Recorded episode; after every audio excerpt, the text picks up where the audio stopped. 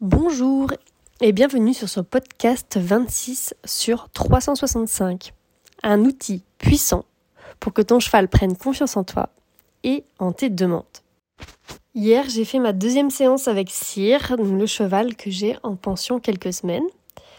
Et donc après avoir instauré le oui et le non le jour 1, j'en ai parlé dans un autre podcast, j'ai installé hier un exercice pour créer une confiance profonde. Donc qu'est-ce que la confiance? C'est un vaste sujet. Et là, j'ai pas spécialement envie d'aborder ce sujet en entier aujourd'hui. Ok? Je vais juste te parler un peu comment on se sent quand on est en confiance. Donc quand on est en confiance avec quelqu'un, quand on a confiance en quelqu'un, toi imagine avec quelqu'un, un humain, bah, quand tu es en confiance, tu te sens en sécurité en fait avec cette personne, avec qui tu es en relation de suite là. Donc je vais te donner un exemple. J'ai euh, une nouvelle coach en ce moment et elle m'apprend à lire le physique du cheval, le geste juste, tu sais, au niveau euh, de la gymnastique, euh, le physique pur, ce que je connais pas donc. Moi je connais la relation et je sais lire le cheval au niveau émotionnel, mais pas s'il fait un geste juste physique quoi. Et donc pourquoi je l'ai choisi? Parce que j'ai confiance en elle. J'ai confiance dans ses connaissances, dans la formation qu'elle a eue aussi. Donc euh, voilà, j'aime bien la formation qu'elle a eue, de ce qu'elle m'en a montré, euh, etc., de son mentor, on va dire. J'ai confiance qu'on a la même éthique et même façon de voir les chevaux. Donc elle est dans l'académie Myriam du cheval euh, et elle s'est spécialisée après dans sa, dans sa partie dressage. Donc je dirais son nom quand elle sera professionnelle parce que pour le moment elle est en formation toujours, elle habite pas en France, donc voilà. Et donc, euh, pourquoi elle? Pourquoi j'ai choisi cette coach alors qu'il y a sans doute meilleur qu'elle en technique? Enfin, tu vois, elle, est qu'en formation après tout. Bah, parce que avec elle, je peux être moi-même, donc authentique. Et donc, on en avait parlé dans un autre podcast, mais c'est hyper important pour moi d'aller vers ce côté authentique. Et parfois, j'ose pas être authentique de peur euh, bah, d'être euh, bah, jugée, etc. Et du coup, de pas pouvoir euh, aller jusqu'au bout de ce que je veux. Et donc, avec elle, je peux vraiment me montrer vulnérable, en fait, sans être jugée. Je sais que, voilà, même quand bientôt ce sera une professionnelle, tu vois, connue et tout, c'est sûr. Enfin, pour moi, c'est une pépite. Et ben, je sais que même si là, elle voit des choses euh, sur moi et mon cheval, par exemple, euh, bah, elle va pas, va pas juger, mais profondément.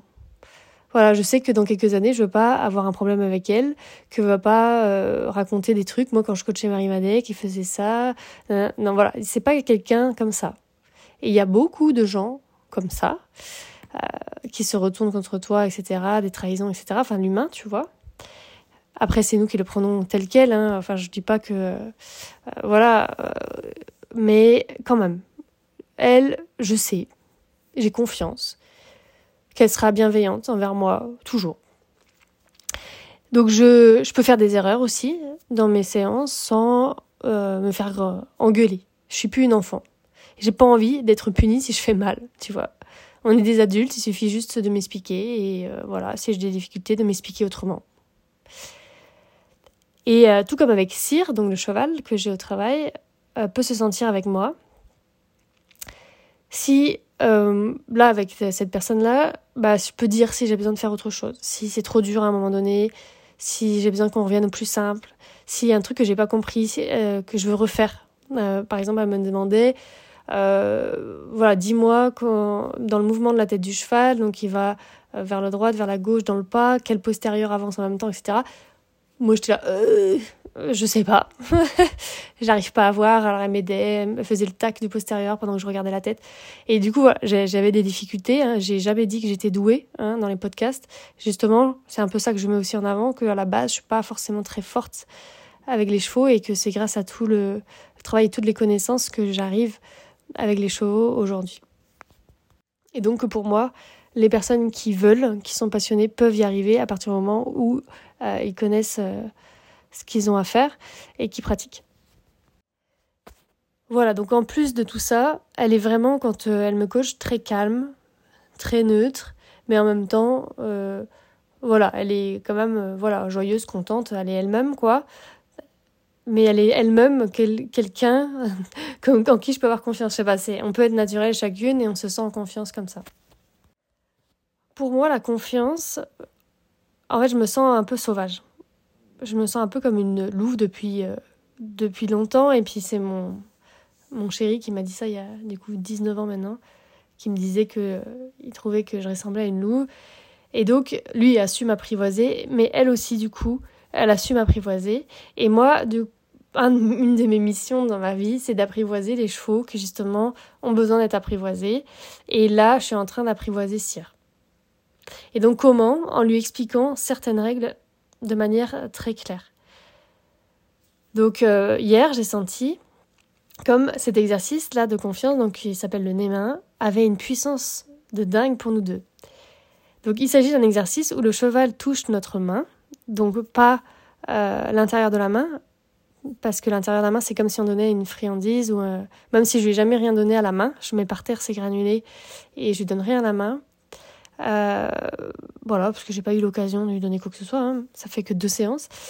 Euh, c'est de l'autre côté de la main, du coup, où le cheval il vient euh, toucher. Donc vraiment l'inverse de la façon dont on donne à manger. Comme ça, le cheval sait que c'est différent.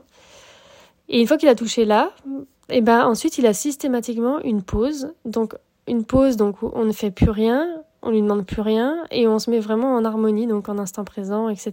Donc voilà. Ce qui est important d'abord de lui apprendre à faire des pauses.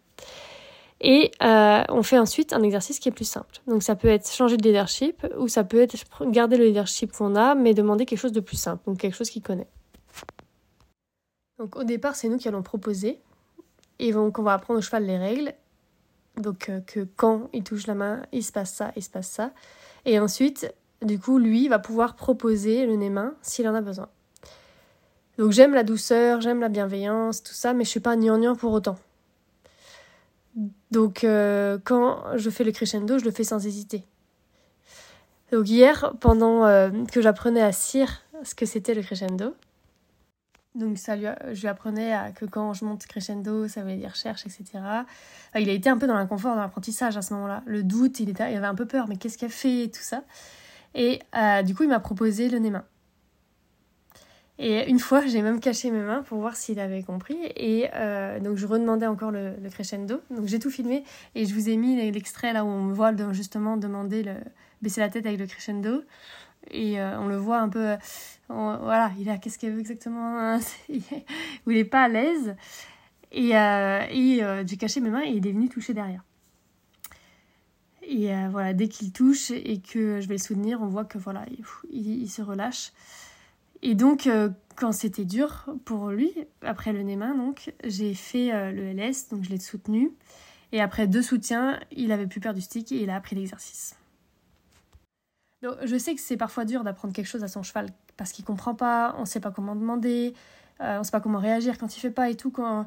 Et quand on découvre le crescendo, euh, même si on tapote pas si fort, parce qu'en fait c'est quand même très fin, hein, euh, c'est tout un art, de temps en temps ça fait un peu tac-tac, mais ça fait pas mal si tu le fais sur toi, tu verras. Et, mais ça peut déclencher le cheval quand même, parce que du coup il y a du bruit, euh, ça, touche quand même d'une manière assez vive, et donc le cheval peut avoir un peu peur, et là on arrête, on se dit, ouais, peut-être que je fais pas bien et tout. Et, et en fait, bah justement, c'est possible de dire à son cheval, oh c'est dur, attends, n'aie pas peur, on n'arrête pas, hein, n'aie pas peur. Tapoter, ça veut juste dire chercher, euh, mais si t'as trop peur, dis-moi quoi, et je ferai plus doucement. Parce qu'en fait, euh, le crescendo, euh, on peut avoir un crescendo qui est juste, et là, mon crescendo était juste, mais il avait quand même un peu peur parce que c'était la première fois. Et du coup, il dit, ah, mais euh, là, euh, t'attends quoi? Enfin voilà, il était, euh, il était un peu, un peu perdu. Et même si j'aidais, peut-être que j'aidais peut-être une seconde après. Du coup, enfin voilà, je dis pas que ce que je fais est parfait non plus. Et justement, comme je suis pas sûre que ce soit nickel parce que je suis pas dans son corps, etc. Et puis même si j'étais dedans à, réfléchir à tout, c'est pas évident de trouver, d'être juste. Et bah justement, il peut dire. Et dans ces cas-là, bah après, moi je fais plus doucement ou voilà. Mais ce que vous verrez aussi, c'est qu'en fait, quand le cheval peut dire qu'il veut une pause ou que voilà, là, voilà, il, veut une pause et il veut euh, du soutien, bah, en fait, il va, il va le demander au début, mais que très vite, le fait de savoir qu'il peut le demander, et eh ben, il va apprendre à gérer ses émotions comme jamais. Donc, le fait de savoir que tu peux dire, bon, je sais que si jamais il y a un problème, je peux dire à la personne, et eh ben, tu vas supporter un peu plus de stress pour te dire, voilà, attends, voilà, qu'est-ce qu'elle veut hein? Et nous-mêmes, c'est pareil, réfléchis quand euh, tu. Si tu t'es pas écouté, dès qu'il y a un petit truc, tu vas faire ah, stop, stop, stop, parce que tu sais que ça va monter super haut.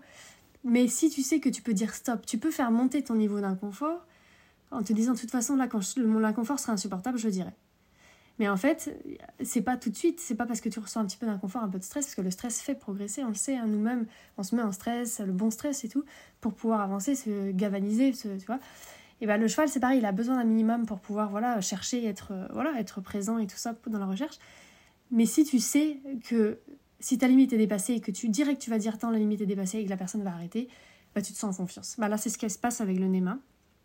Et donc j'ai mis la vidéo du nez sur mon Telegram si tu veux voir quand, bah, justement quand je cache mes mains.